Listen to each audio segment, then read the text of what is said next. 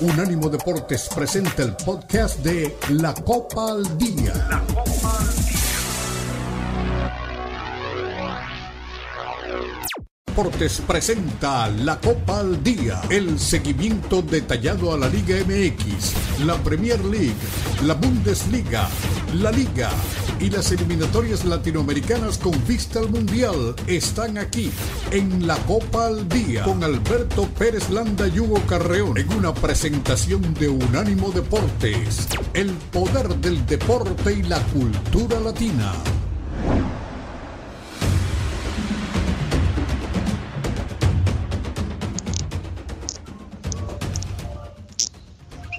Bienvenidos, bienvenidos en este lunes de Copa al Día. Hugo Carreón y Beto Pérez Landa, nos saludamos con el gusto de siempre. Pues ahí estamos, a 206 días de la Copa América de Estados Unidos, a 240 días de los Juegos Olímpicos de París y a 925 días del Mundial de Estados Unidos, México y Canadá.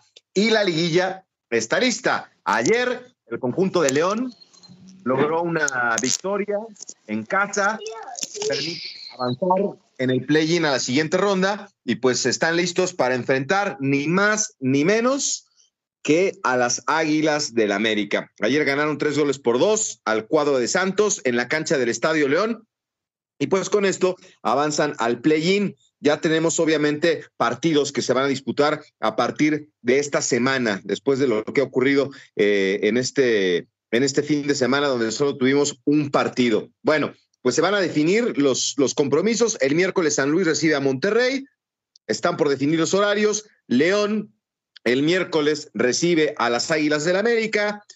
Chivas el miércoles será local ante Pumas y también Puebla contra Tigres, todos en miércoles, en horarios por definir. La vuelta el sábado, Monterrey San Luis, Tigres Puebla, América León y Pumas contra Guadalajara, para que no haya que tú descansaste más, que tú jugaste antes pues todos van a, jugarse los mismos días, que va a ser un lío ¿eh? para las televisoras. Pero bueno, eh, nos meteremos también al panorama internacional. Manchester City y Liverpool empataron este fin de semana. Son los mejores equipos de la Premier o el Arsenal se va a meter en medio. Ya nos va a decir Hugo Carreón. El gol de Garnacho, espectacular con el Manchester United. ¿Se puede comparar con las chilenas de Hugo?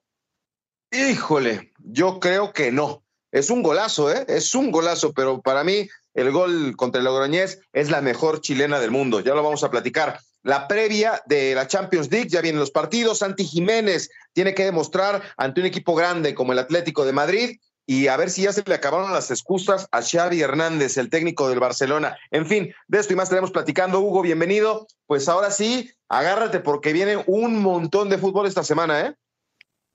¿Cómo estás, Beto? Un gusto saludarlos. Bueno, pues ya tengo todo armado para la liguilla, horarios, días, como tú decías. Eh, hablabas más o menos de cómo quedaría. Eh, bueno, te puedo decir que el 29 juegan a las 7 de la noche en el No Camp, América y León. Y la vuelta será el 2 de diciembre, también a las 7 de la noche. Hay dos partidos para domingo, ¿eh? Solamente eh, hay que confirmarlo. Eh, los partidos que se juegan el miércoles son el Monterrey contra San Luis y también los partidos de vuelta serán el sábado. Y eh, el equipo de Tigres contra Puebla en el Cuauhtémoc jugarán el, el 30 de noviembre a las 7 y la vuelta en el Universitario a las 8, 10 de la noche. El partido de ida en CEU entre Pumas y Chivas será, perdón, en Akron a las 9 de la noche también el 30 y el domingo a las 6 de la tarde en el Olímpico Pumas contra Chivas. Así que ya ahora sí está cuadrado todo, Beto, para la liguilla. Eh, habías comentado que todos el miércoles y todos el domingo, no, eh, siempre al final ya sabes que eh, en la liguilla son dos partidos miércoles, dos partidos jueves, dos sábado, dos domingo. A mí también me hubiera gustado que fueran todos el mismo día, más allá del tema de las combinaciones de los horarios en las franjas de televisión porque creo que era lo más justo, pero tú sabes muy bien que acá eh, las televisoras eh, disponen con tiempo de antelación para armar el calendario y por supuesto estos son horarios prime y así quedó la liguilla. De acuerdo, pues ahí están ya los horarios eh, confirmados para lo que viene. Y pues ayer, buen partido, ¿no? No sé, creo que llamó la atención, estuvo movido, empezó ganando León, al final se queda con la victoria el equipo local y de alguna manera pues cumple, ¿no? Con lo que querían eh, con este nuevo formato del play-in. Acabaron siendo los ocho mejores, o los que están en la liguilla. Sí, eh, a mí no me gustó el formato.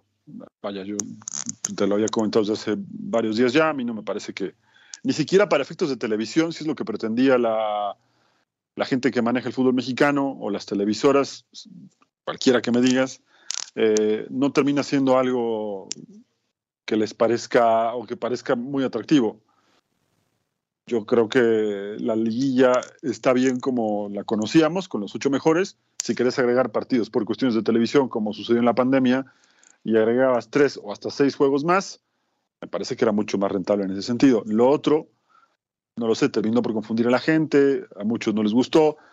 Y hoy sigo pensando lo que te decía hace no una semana, sino dos semanas, con el tema de León puntualmente te comentaba que León podía perder el partido con Mazatlán y a su vez tener otra posibilidad con esto de premiar al malo y aún siendo malo tener otra posibilidad de avanzar a la liguilla. Lo logró, gana bien y hoy ese equipo que fue doblemente malo puede eliminar al que fue el mejor en la fase regular. Y te digo más, creo que León puede eliminar al América. ¿eh? Sí, claro. Pues sí, puede, puede ser. Eh, ayer me reuní con aficionados del América que ya quieren que les den la copa. Ya están listos para, no ven a nadie con argumentos para, para asaltarles, este, eh, asaltarles en, en esta instancia. Yo no me confiaría particularmente en el caso de la América por lo que te decía, ¿no? Ya vimos lo que pasó con San Luis, ya vimos lo que les pasó con Pachuca, ya vimos lo que les pasó con Pumas en un este, corto plazo y, y no muy lejano. Entonces, pues hay que ver, hay que ver y saber si, si estos días eh, de descanso, de no actividad, les vinieron bien o les pueden ser contraproducente. Yo espero que, que, no, que no les afecte, pero pues es un albur, ¿no? No, ¿no? sabemos de qué lado les va a caer la moneda a los equipos que pararon. Sí, yo creo que hoy más que nunca deben estar, eh, pues, preocupados, evidentemente, ¿no? Yo pienso que, que a más de uno le vino bien, me refiero a los del cuarto lugar para abajo. Sin embargo, al América no sé si le, le vino del todo bien. ¿eh? Yo creo que León va a entrar mucho más en forma, que puede ser un, un envión no solo en lo futbolístico, sino en lo anímico también, ¿no? por eh, diferentes cuestiones que hemos platicado acá. Eh, y bueno, al final esta dinámica que mostró León le puede, lo puede potenciar de cara al juego con América. ¿no? Ahora bien, revisando los puntos, si nos vamos a eso, bueno, no tendría nada que hacer León en la cancha. Pero ¿tú te acuerdas cómo salió el partido en el que estuvieron en la fase regular? No, pero ganó. Empataron. Ah. Empataron. Y por momentos León fue mucho mejor que América en el Azteca. Así que yo sigo pensando que este León si siga mejorando ese nivel que mostró ayer, pues no me sorprendería que, que dejara fuera la América. Ahora lo que no me quiero adelantar, porque evidentemente faltan 180 minutos, pero ya alguna vez América presionó para que se modificara el reglamento de goles por visitante, de posición en la tabla, y siempre que lo modificaron, quedó fuera. ¿Qué va a pasar ahora si queda fuera? ¿Van a modificar el tema de la repesca? Van a pedir que se juegue de inmediato la fase regular, la fase de liguilla. Te repito, me estoy adelantando, pero es una posibilidad y una posibilidad real. Sí, sí, sí, digo, todo puede, todo puede pasar. Eh, la gran incógnita es esa, ¿no? ¿Cómo le habrá ido a los, a los equipos eh, en, este, en este receso, ¿no? Eh, parece que Monterrey está en muy buen nivel, Tigres también es candidato, América es el favorito, pero vamos a ver a quién le afecta y a quién no la situación de, este receso por la fecha FIFA, por el play-in, por tantas cosas que pues, no le permitieron a los equipos que estaban enrachados, porque cerraron bien el torneo, eh, tener esa, esa ventaja, ¿no? Ese es el, gran problema que tiene el fútbol mexicano en este momento, en un año raro, eh, que empezamos el torneo y nos fuimos a jugar a Estados Unidos y se paró la liga y, todo esto que de repente siempre eh, llama poderosamente la atención. Ahora, de los equipos que están, Hugo, antes de irnos a la pausa, a mí me parece que San Luis le va a pelear a Monterrey, no sé si pueda superarlo. Tigres creo que es mucho más que Puebla, que Puebla es un equipo de, guerreros que tienen hambre, porque realmente no, no es un, un, gran plantel, es el plantel más pobre del fútbol mexicano, pero está listo. América y León, me parece que es una serie muy interesante. Yo también espero que mis tuzos verdes este, sorprendan al América. Y el Pumas Chivas es el que me parece mucho más parejo de los duelos. Sí, pero también nos ha demostrado justamente en la última jornada de la fase regular eh, quién es el verdadero candidato en este partido. ¿no? Yo creo que Pumas tiene un entrenador mucho más hecho, que ha sido campeón, que tiene muchos más argumentos desde lo táctico para pasarle a Guadalajara. Eh, Guadalajara es un plantel muy limitado, ¿no?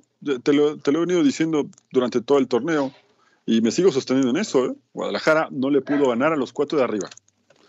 Y dos de esos equipos de arriba le pasaron por encima. Lo, exhibieron. Eh, el único con el que medio compitió fue con Monterrey. Con Pumas eh, terminó echándose muy atrás, que es una característica de Paunovic. ¿no? Cuando tú, como institución, pregonas que siempre vas a buscar los resultados y planteas los partidos para la primera media hora estar aguantando un error del rival, algo no anda bien. ¿no? Yo creo que Mohamed y Pumas van a eliminar claramente al Guadalajara. Ay, bueno, pues vamos a ver qué ocurre. Estamos arrancando la Copa del Día. Participe con nosotros. Hoy la pregunta que queremos eh, que participe es si la, esta mentada chilena de Garnacho, que fue una decisión espectacular, está a la altura de la que hacía Hugo Sánchez. Participe con nosotros ahí en las cuentas de Twitter. Regresamos.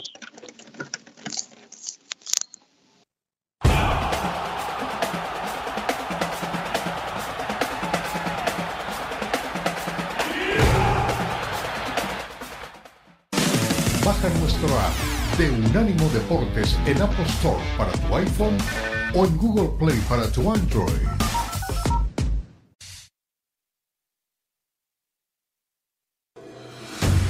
Continúa la Copa al Día en Unánimo Deportes.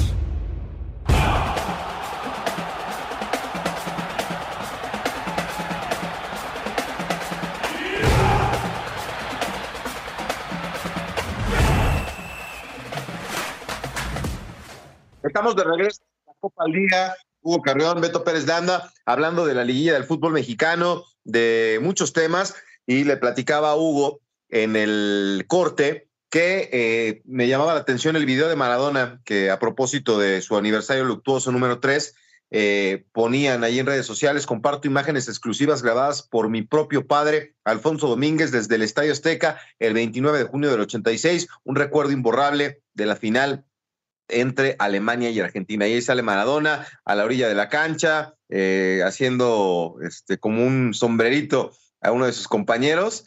Y pues qué maravilla de, de, jugador y pues lo que representa, ¿no? El, encontrarse con estas imágenes este, una vez más en una fecha tan especial, ¿no, Hugo? Sí, sí, sí. Eh, circulan muchas imágenes, muchos videos, fotos, ¿no? Que quizá en otra época no habíamos podido observar. Y mira, la verdad es que eh, hoy la frase con la que Valdano recuerda a Maradona como el ausente más presente, la verdad es que toma mucho más sentido, toma mucho más fuerza. Eh, tres años sin Diego Armando Maradona, ¿no? Eh, muchos personajes, no solamente del fútbol, sino de otros ámbitos, lo recordaron.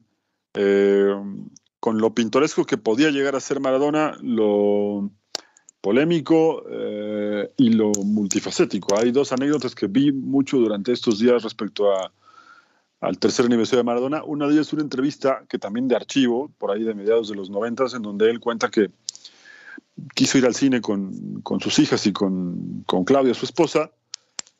Para, pasaron desapercibidos, estaban en Buenos Aires, no hubo ningún problema. Lo que él había olvidado, porque tenía años sin ir al cine, es que en esa época, como también pasaba en, México y, creo que también pasaba mucho en los Estados Unidos.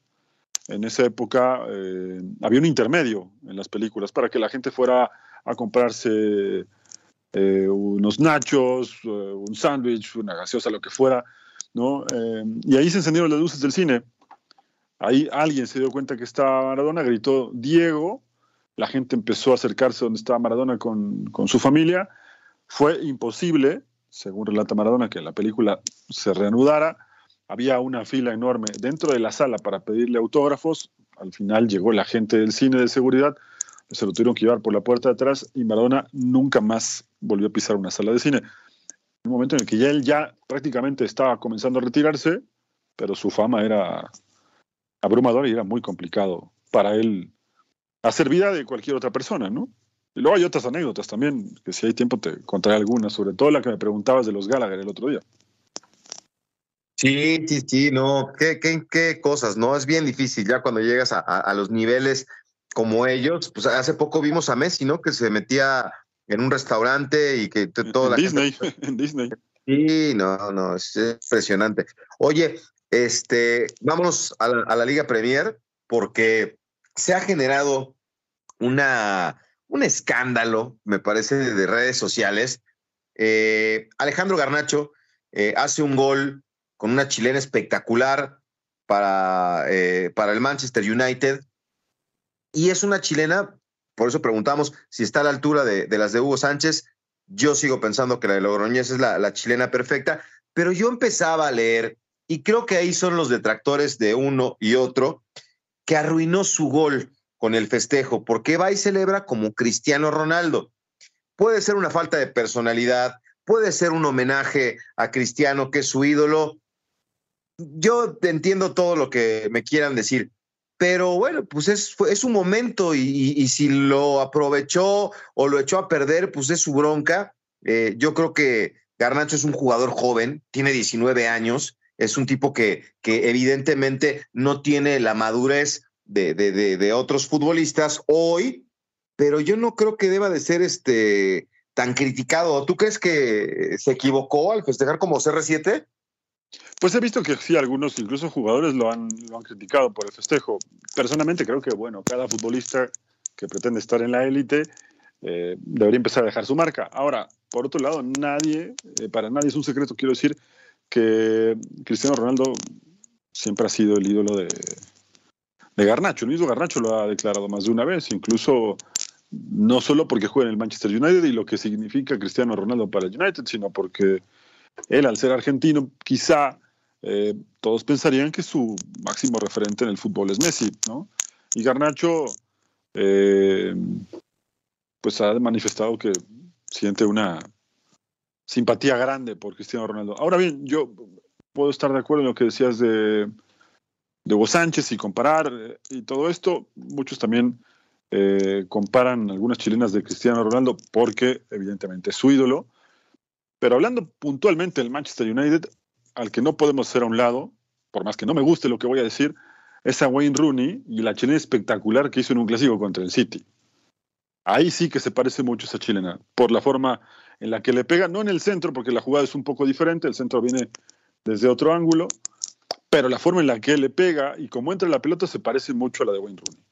Así que eh, para arrancar desde ahí, me parece que tendríamos que poner en contexto del United la historia de los últimos 10, 15 años para acá, eh, y ese gol que, te repito, por última vez, aunque no me guste, debo aceptar que fue uno de los mejores que he visto en los clásicos. Sí, una chilena maravillosa, ¿no? De, Rooney. ahí andaba el Chicharo en esa época con el ¿Es esa chilena que hizo? No, no, no. Eso es del 2000, de la temporada 2010-2011. Creo que él no jugó y ganó, ganó el United 2 a 1. El partido estaba 1-1 trabado y con esa jugada lo ganó el United. Y ya no me preguntes más, por favor, porque se me fue el wifi ese día estiró la pierna muchísimo, güey, Rooney, que no era el tipo más alto ni el más atlético, pero sí estiró muchísimo la pierna para poder conectar esta chilena. Me gusta esta chilena de Garnacho. Me, parece que también se parece un poco la ejecución a la de Cristiano, ¿no? Contra la Juve, que también este, con la camiseta del Real Madrid pare, sí. sí. después con la Juventus también hizo una, eh, muy parecida, por cierto, ¿no? Por eso te decía que hablando de, de comparaciones, yo no sé si estéticamente a mí me, gusta más de todas las que estamos hablando, la de Hugo y luego la de Rooney. Después dejaría las de Cristiano y al final la de Garnacho, pero sin demeritar a ninguna. Todas han sido definiciones espectaculares. No, no, no, eh, increíbles. Pero sí creo que, o sea, la chilena de, Hugo contra el Logroñés es, es estupenda por, por la forma, cómo la prepara, la ejecución, la altura, eh, dónde pone la pelota, eh, el, lance de. E, era, era Rinata Saef, ¿no? El portero, si no me equivoco. Ahora te digo quién era. No sé si era Dazaef, pero lo que sí te, puedo decir es que, bueno, tampoco vamos a descubrir nada. ¿no? Eh, Hugo Sánchez era un especialista en ese tipo de jugadas. Hizo muchas chilenas, muchas terminaron en gol. Estamos hablando de un especialista, quizá único en su especie, ¿no? Para, para dejarlo en claro. Eh, con otro fútbol también, te repito, sin demeritar, porque también se marcaba de otra forma en esa época. Hoy las marcas son mucho más cerradas, hay mucho menos espacio para poder hacer ese tipo de cosas, pero la forma en la que la define Hugo Sánchez es espectacular, la cuelga en el ángulo. Por eso te decía, todas han sido grandes definiciones, no de mérito ni una sola, pero al final tendría que poner a de Garnacho. Si tuvieras que poner un ranking, pondría al final la de Garnacho. Sí, sí, sí. Pues es, es, una promesa, es un joven. Este, creo que este, este lío se arma porque yo leía amigos en Argentina que decían que muchos creen que, que si festejas como cristiano es que lo prefieres por encima de Messi. Yo no creo que eso sea necesariamente cierto. A mí me parece que debe tener una gran admiración por, por, por Lionel Messi también. Pero pues entonces entramos aquí los que simpatizamos con uno, los que simpatizamos y hacemos un lío en redes sociales. Está bien, es un chavo, tiene 19 años, a, lo mejor si tuviera 29 no celebra como, como cristiano, ¿no? Pero hoy le nació, era su ídolo, hace un gol parecido al de él en la cancha y con la camiseta de, del Manchester United. Yo digo que se vale, ¿no? De, repente a, este, a Jürgen Damm eh, lo hizo una vez con el América y se quitó la camiseta y generó un montón de críticas, pero fue tendencia y lo hace, lo acaba de hacer hace poco en el gol que mete con el San Luis a media semana y, suben los videos, eh, a ver, festeja como cristiano adentro del vestuario. Entonces, yo sé que a, muchos no les puede gustar, pero pues, les ha funcionado a los dos. Sí, bueno, te decía hace un rato, hubo jugadores que opinaron, ¿no? Exjugadores, otros que están pues ya en la parte final de su carrera hace rato escuchaba a Arturo Vidal, ¿no? Que entre otras cosas le preguntaban si, si pensaba jugar en, Boca, ahora que, hay tanto tema con, con el campeón de la, no, perdón, el equipo que perdió la Libertadores, que es Boca, eh, y decía que bueno, que, no, que, que, para él es un golazo, pero que él hubiera festejado de otra forma, ¿no? Cada uno con su festejo, yo pienso que al final debe ser así, ¿no? Está bien, vuelvo a lo de hace un rato, cada futbolista, todos, incluso los que no fuimos futbolistas, que, ni llegamos cerca, teníamos un ídolo de niños, entonces es normal, pero ya estando en la élite y en un equipo tan grande como el United, no lo sé. Sí, pues se robó los reflectores, la gente le aplaudió, hay muchos que lo criticaron. Estoy viendo un video que grabó este desde la tribuna un aficionado en el estadio y, pues también es un golazo, ¿no? Cómo cambia la trayectoria de la pelota y la, y la mete en el ángulo. Qué, maravillosa definición. Se va a quedar en la memoria. Ya escuché ahí a, Vidal, este, molesto porque Garnacho celebró. Pues que lo celebre como quiera, hombre, ya. Que de todos criticado ya va a estar, ¿no? Pero bueno, vámonos a la pausa y regresamos con más. Aquí estamos en la Copa al Día.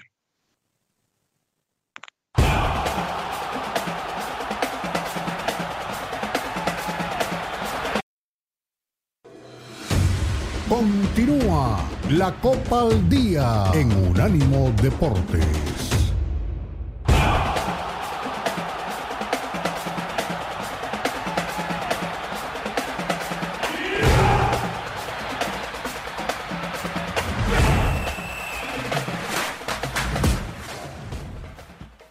Muy bien, aquí estamos con ustedes en la Copa al Día. Somos Unánimo Deportes y vamos a escuchar eh, ahora, continuando aquí con el programa, eh, la crítica que hace Chucho Ramírez. Eh, Chucho Ramírez, el primer campeón del mundo sub-17 allá en Perú, que nos dio una alegría descomunal cuando con Giovanni, Carlitos Vela y compañía pudieron darnos el sueño de una Copa del Mundo, en una categoría inferior, por supuesto.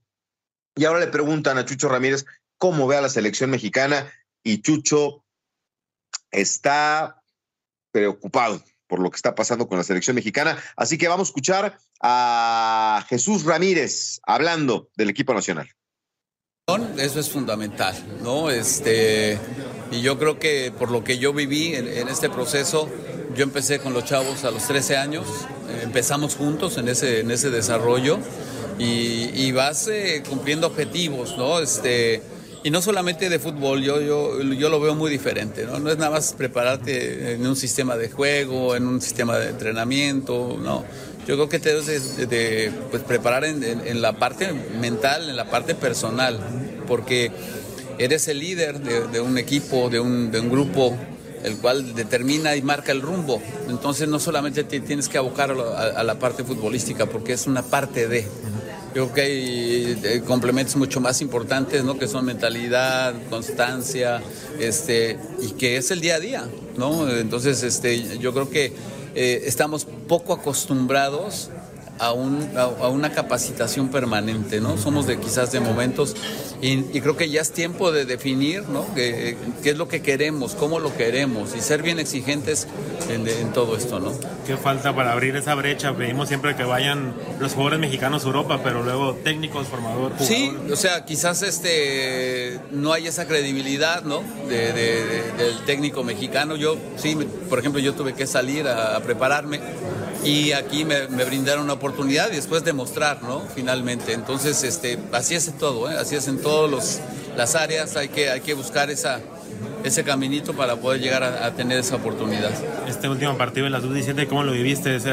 pues triste, ¿no? Porque te vuelves a ilusionar como la primera vez, piensas que ya estamos, que ya rebasamos un escalón para estar en esa franca y ser de los favoritos y, y desafortunadamente como que te vuelves a, a, caer de, donde supuestamente ya habíamos este, avanzado, ¿no? Entonces volvemos a lo mismo, no es una cuestión de fútbol solamente, sino de seguridad, autoestima y muchas cosas, ¿no? Que, que te dan el, ir avanzando.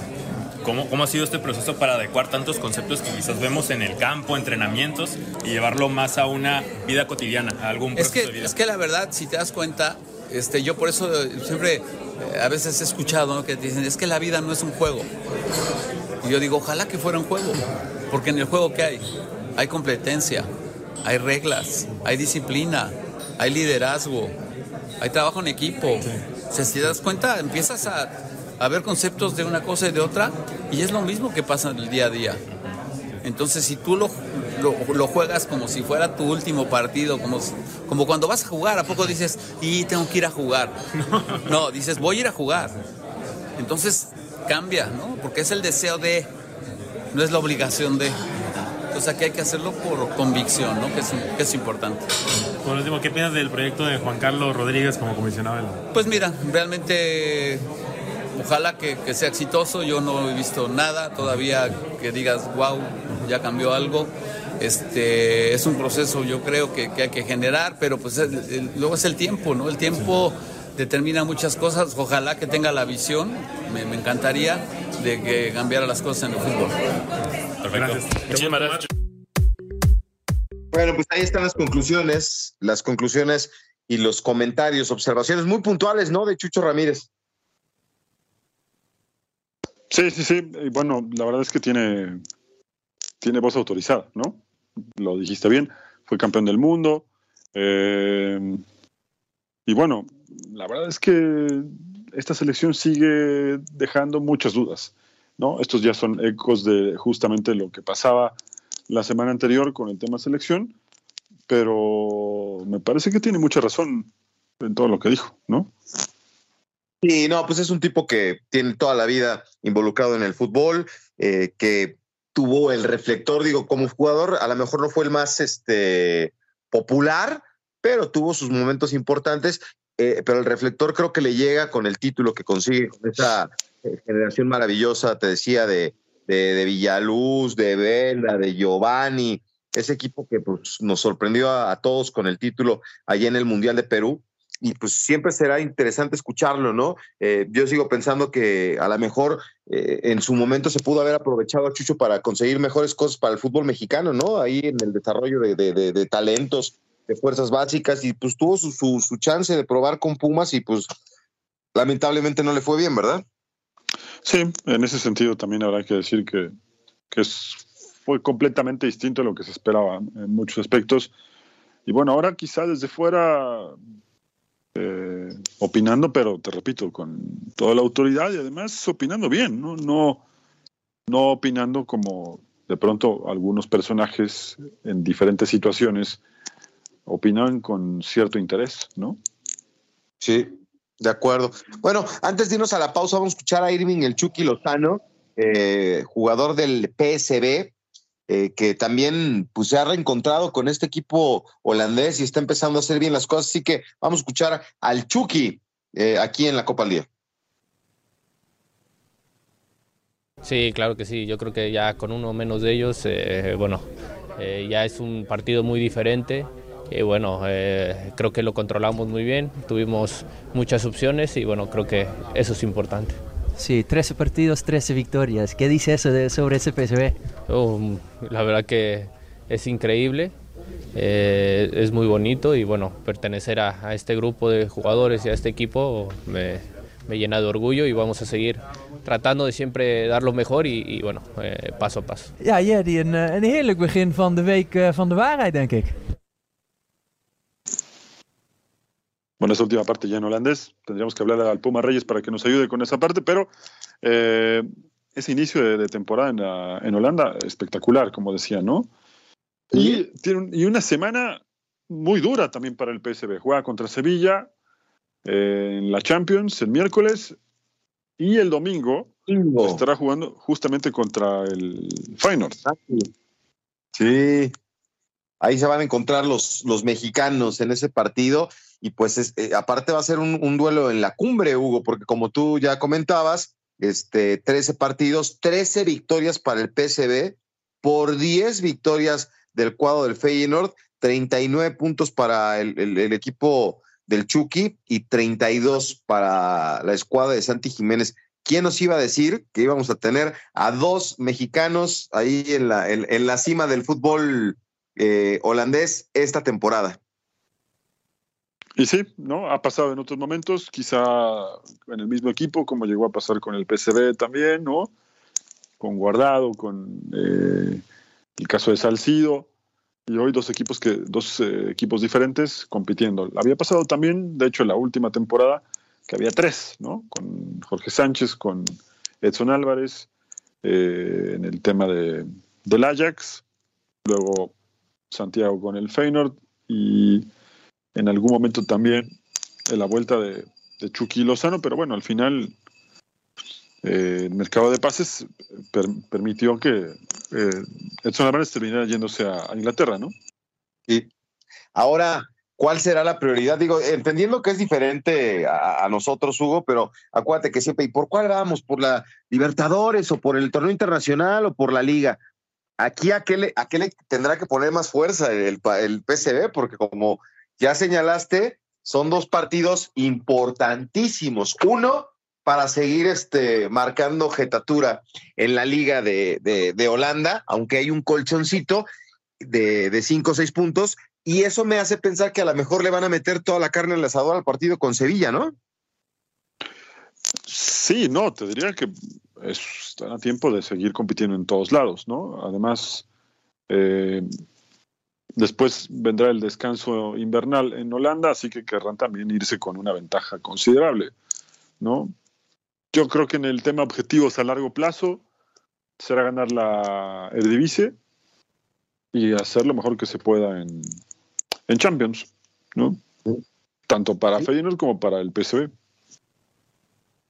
Nueve. Son este, siete puntos de diferencia. Entonces yo creo que sí le van a meter más galletita al partido contra, contra el Sevilla, porque pues también es un partido bien importante para el PSV que, que sí ha tenido sus momentos este, estelares, pero pues hay que apretarle en Champions, ¿no? Sí, sí, sí, es lo que te decía. A ver, eh, el proyecto para el PSV como club es hacer un papel muy destacado en Europa, llegar lo más lejos que se pueda, pueda, lo mismo en este caso para el Feyenoord, pero ya que está en esta parte de la temporada como puntero de la liga, tendrá que ser ganarla, ¿no? Pues sí, por lo menos campeones de invierno, como de repente se decía. Ese título no te da nada, no, te da absolutamente nada. No, no, no, por supuesto, pero hay que, hay que irse a, la Navidad con la alegría de, estar en la cima del fútbol de, de tu país. Pero bueno, nosotros vamos a una pausa y regresamos con más. Aquí estamos en la Copa al Día.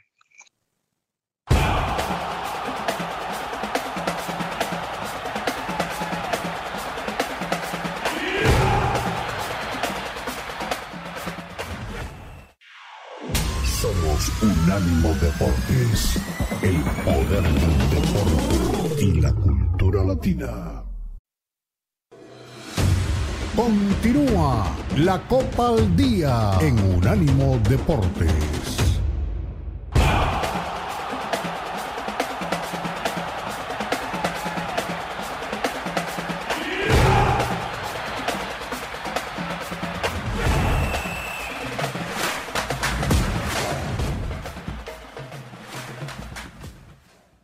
Estamos de regreso. Continuamos en la Copa al Día. Somos Unánimo Deportes. Y bueno, vamos a ver quién aparece por ahí en las redes sociales. Estaremos pendientes de sus comentarios. Y eh, te decía, Hugo, que es también eh, semana para mucho fútbol, ¿no? Eh, empezaremos con, con los partidos, obviamente, de, de, la Liga MX, que ya lo, lo platicamos, pero pues también del otro lado del mundo, ya hablábamos un poquito del compromiso que tiene el, equipo de, del Chucky Lozano y la gran expectativa ahora está puesta en Santiago Jiménez, ¿no? Que tiene partido contra el Atlético de Madrid y la pregunta es si va a marcar diferencia, si va a poder llamar la atención. Eh, la, jornada evidentemente eh, tiene partidos que acaparan la atención. El Milan contra el Dortmund es uno de ellos, por ejemplo, eh, de los que más este, estarán con, con el tema de los reflectores. Eh, por ahí el Feyenoord con el Atlético de Madrid, el Paris Saint Germain contra el Newcastle, no sé qué tan mediático pudiera ser, Barcelona contra el Porto, de los que llaman la atención, el City contra el Leipzig, el Galatasaray contra el Manchester, el Sevilla contra el PSV, el Bayern que se enfrenta contra el Covenham, el Real Madrid contra Napoli, pues son esos los partidos que, que llaman la atención, ¿no? Sí, vamos por partes. A ver, eh, en el tema del Feyenoord con Atlético de Madrid, para el equipo de Santiago Jiménez no le sirve otra cosa que no sea el triunfo. Hoy es tercero, hoy estaría jugando la Europa League, por lo tanto necesita sí o sí ganar, porque además Lazio estará jugando contra Celtic, que es el equipo más débil de este grupo, y por supuesto que el equipo italiano tendría que quedarse con, los tres puntos, de tal forma que eh, un hipotético triunfo del Feyenoord apretaría todo hasta la última jornada con la ventaja, entre comillas, de que si llegara a conseguir la victoria el Feyenoord, va a cerrar contra Celtic, que te repito, es el equipo más débil de este sector y uno de los más débiles de toda la Champions. ¿no? Así que ahí la importancia de este, este partido. Luego lo que planteabas eh, del juego, pero esto ya será el miércoles, entre Sevilla y el PSB, para el PSB también es muy importante. Eh, en, un grupo en el que está todo muy cerrado. Sevilla es el último lugar de este grupo, por lo tanto también está obligado a ganar y el PSV es segundo. De alguna forma, ir por el empate de Sánchez Pizjuán no sería un mal resultado, tomando en cuenta que el Arsenal va a jugar contra el eh, y que debería clasificarse a la siguiente ronda del Arsenal con un triunfo sobre el equipo francés, pero me parece que va a ser un duelo bastante, bastante más parejo. Luego el otro que me preguntabas del, París Saint Germain contra Newcastle. Es verdad, no es el duelo más mediático, creo que no será el, duelo que todo el mundo esté esperando, pero sí que será muy importante para Newcastle tratar de sacarle puntos al Paris Saint Germain. El líder en ese grupo es el Dortmund, que como decías juega contra el Milán, un, partido, un grupo muy parejo. ¿eh? El Dortmund tiene siete puntos, el Paris Saint Germain tiene seis, el Milan tiene cinco y el Newcastle tiene cuatro. Así que una combinación de resultados podría dejar al Milan, si le gana al Dortmund, como líder y al Newcastle como segundo, siempre y cuando ganen estos dos. Así que todavía falta mucho por conocer en este, en este grupo. Y ya después, respecto a lo que me preguntabas de el juego entre el Barcelona y Porto, pues también es un, es un partido en el que el Barcelona no viene jugando bien, son los punteros del campeonato, pero un triunfo del Barcelona le daría de una buena vez el pase a la siguiente ronda. Sí, sí, sí. Pues a ver qué pasa. Es una jornada interesante de Champions, partidos que, que sí llaman la atención. Y, el Barcelona, pues ahí tenemos a Xavi. Vamos a escuchar a Xavi, al técnico del equipo Blaugrana, que pues hay quien piensa que tiene muchos pretextos, muchas cosas eh, al momento de declarar, pero pues de alguna manera ahí la lleva, ¿no? Con el equipo Blaugrana. Escuchemos a Xavi. Bueno, yo creo, eh, haciendo el resumen, creo que han habido dos partes. La primera parte creo que hemos dominado, pero no hemos ido a por el partido, no hemos estado lo suficientemente agresivos como para, para hacer daño al, Rayo. La segunda parte es lo que queríamos, ¿no? Aparte de dominar, eh, generar ocasiones, eh, hemos marcado un gol, hemos podido hacer muchos más, en fin. Eh, en un partido, en un campo que siempre es trabado, que siempre es difícil y además si te, te avanza en el marcador, todavía más, ¿no? Me quedo con la segunda parte, creo que es el, camino que tenemos que, que, seguir, no la primera, sí en el dominio general, que le hemos dominado prácticamente todo el partido el Rayo en su casa, pero, pero debemos ganar estos partidos si queremos ganar la liga, sí, hay que hacer autocrítica y, mejorar, mejorar mucho, eh, acercarnos mucho a lo que hemos sido en la, en la segunda parte. Eneco. Mister, te quería preguntar justamente por eso que comentabas de, ir por detrás en el marcador, ¿no? que ya son varios los partidos que os está tocando remar eh, contra corriente y sí que es verdad que son partidos en los que siempre habéis acabado puntuando, pero ¿crees que es algo que está penalizando mucho al equipo esto de empezar siempre con un gol en contra?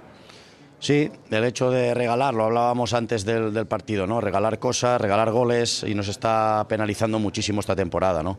Son muchos partidos ya los que tenemos que ir a remontar eh, y es difícil. Campo contrario cuesta, cuesta, es complicado, así que bueno, debemos mejorar muchísimo en este, en este aspecto. ¿no? Hoy en día el fútbol moderno cambia muchísimo avanzarse en el, en el marcador. ¿no? Mario. Hola Xavi, yo quiero preguntarte directamente por el primer gol del Rayo. Para nosotros el sentir general es que Valde no puede dejar pasar la pelota cuando va un rival, que, que le influye la posición adelantada de Oscar Valentín. Quiero saber tu opinión y si os ha dicho algo el árbitro al respecto, porque yo creo que es lo que estaba mirando para anular o no el gol. Bueno, yo hablo solo con el Linier, el Linier me dice que cree que condiciona y al final lo dan. A partir de ahí no sé nada más, ¿no? Para nosotros sí. Evidentemente condiciona, ¿no? Eh, muchísimo. Eh, si no tiene un jugador detrás, a lo mejor no o la puede dejar hasta pasar. En fin, eh, son situaciones muy difíciles que nos está saliendo cruz. También ha habido un, un penalti a Rafa que parece que me dicen que, es y al final, bueno, eh, nos sale, nos sale cruz. Pero no es eso, nos tenemos que quedar con la, con la segunda parte y con, eh, y con hacer autocrítica de, que la primera no es el, no es el camino. Alberto Yogo. Se le está, se está complicando un poco, ¿no? A, de, de de Jong. Hoy volvía después de mucho tiempo sin estar. Sí, sí, sí, hasta ahí lo que decía eh, Xavi. bueno, un partido que, por cierto, estuvo marcado por diferentes situaciones, ¿no? Otra vez el tema del arbitraje, decía Xavi que no quería hablar mucho del tema, pero al final terminó hablando pues bastante más de lo que él mismo hubiera querido o quizá de lo que habría pretendido, ¿no? Un partido con polémica, no juega bien, creo que en condiciones normales, si el Barcelona hubiera jugado eh, a mejor nivel, tendría que haber eh, ganado sin tener que depender o de que se tuviera que hablar del, del tema arbitral, ¿no? Yo pienso que se insiste mucho últimamente en esta parte. Eh, creo que el Barcelona no tuvo, nunca estuvo cómodo en una cancha que regularmente es complicada. De hecho, la primera del partido la tuvo el Rayo en una, pelota, si no estoy mal, que es una jugada por la banda derecha. Eh, y a partir de ese momento le costó mucho trabajo al Barcelona, ¿no? Errores en la salida. Eh, esto que todavía no termina de, dominar el Barcelona, por una razón muy simple. Este ADN del que se habla mucho con el Barcelona eh, también pasa porque en ese momento en el que él jugaba, y Guardiola el entrenador, eh, había muchos jugadores que dominaban ese sistema desde las inferiores. Hoy muchos son figuras, muchos de ellos ya vienen de otros equipos y, e impregnar eso, ese sistema, el famoso ADN Barça, eh, del que siempre habla Xavi, pues es complicado cuando tienes otras otra escuela futbolística, ¿no? Después el golazo de Unai, López, me parece que eh, en ese momento el partido estaba muy parejo, el Barça empezaba como a a, tener algunas situaciones. Viene un golazo, eh, un zapatazo desde fuera del área de Unai López. Ahí le complica mucho al Barcelona. De hecho, para serte honesto, me parece que después pudo llegar el segundo para el Rayo y ahí sí complicar mucho más al Barcelona. Después empata y al final esta polémica de la cual te decía, eh, eh, habla Xavi, ¿no? Con, con, el tema de los penales que no le han marcado y situaciones que, que se han presentado en esta parte de la temporada. Sí, sí, de acuerdo. Pues hay que ver qué, qué pasa con, con Barcelona. Si hay gente que dice que ya ha utilizado algunos pretextos. Xavi, bueno, se dijo también en su momento, ¿no? Es un técnico que se está desarrollando sobre la marcha. Digo, tiene su experiencia, pero es muy corta junto a uno de los, como Ancelotti, por ejemplo, ¿no? Que es ya un, un viejo lobo levar y con un recorrido. Así que, pues Xavi arriesgó, aceptó el reto Barcelona, pero pues yo creo que la gente le tiene que tener paciencia. Eh, René Zamudio, antes de irnos a la pausa, dice: Mis cuates, comparar la chilena, esa chilena de Garnacho, con la de Hugo es como comparar un auto Hyundai con un Honda. Please, no mamation. Eh, el chichagol se va para Chivas o puro cuento. Pues creo que puro cuento, ¿verdad, Hugo? Sí, creo que está más entretenido en su streaming. Sí. Gracias a Luis Piño que nos mandó saludos, a Diego Pérez, buen fin de semana para ver a mi glorioso equipo de las Águilas del la América. Saludos también a, a Carlitos Ochoa. Nos vamos, la Copa al Día.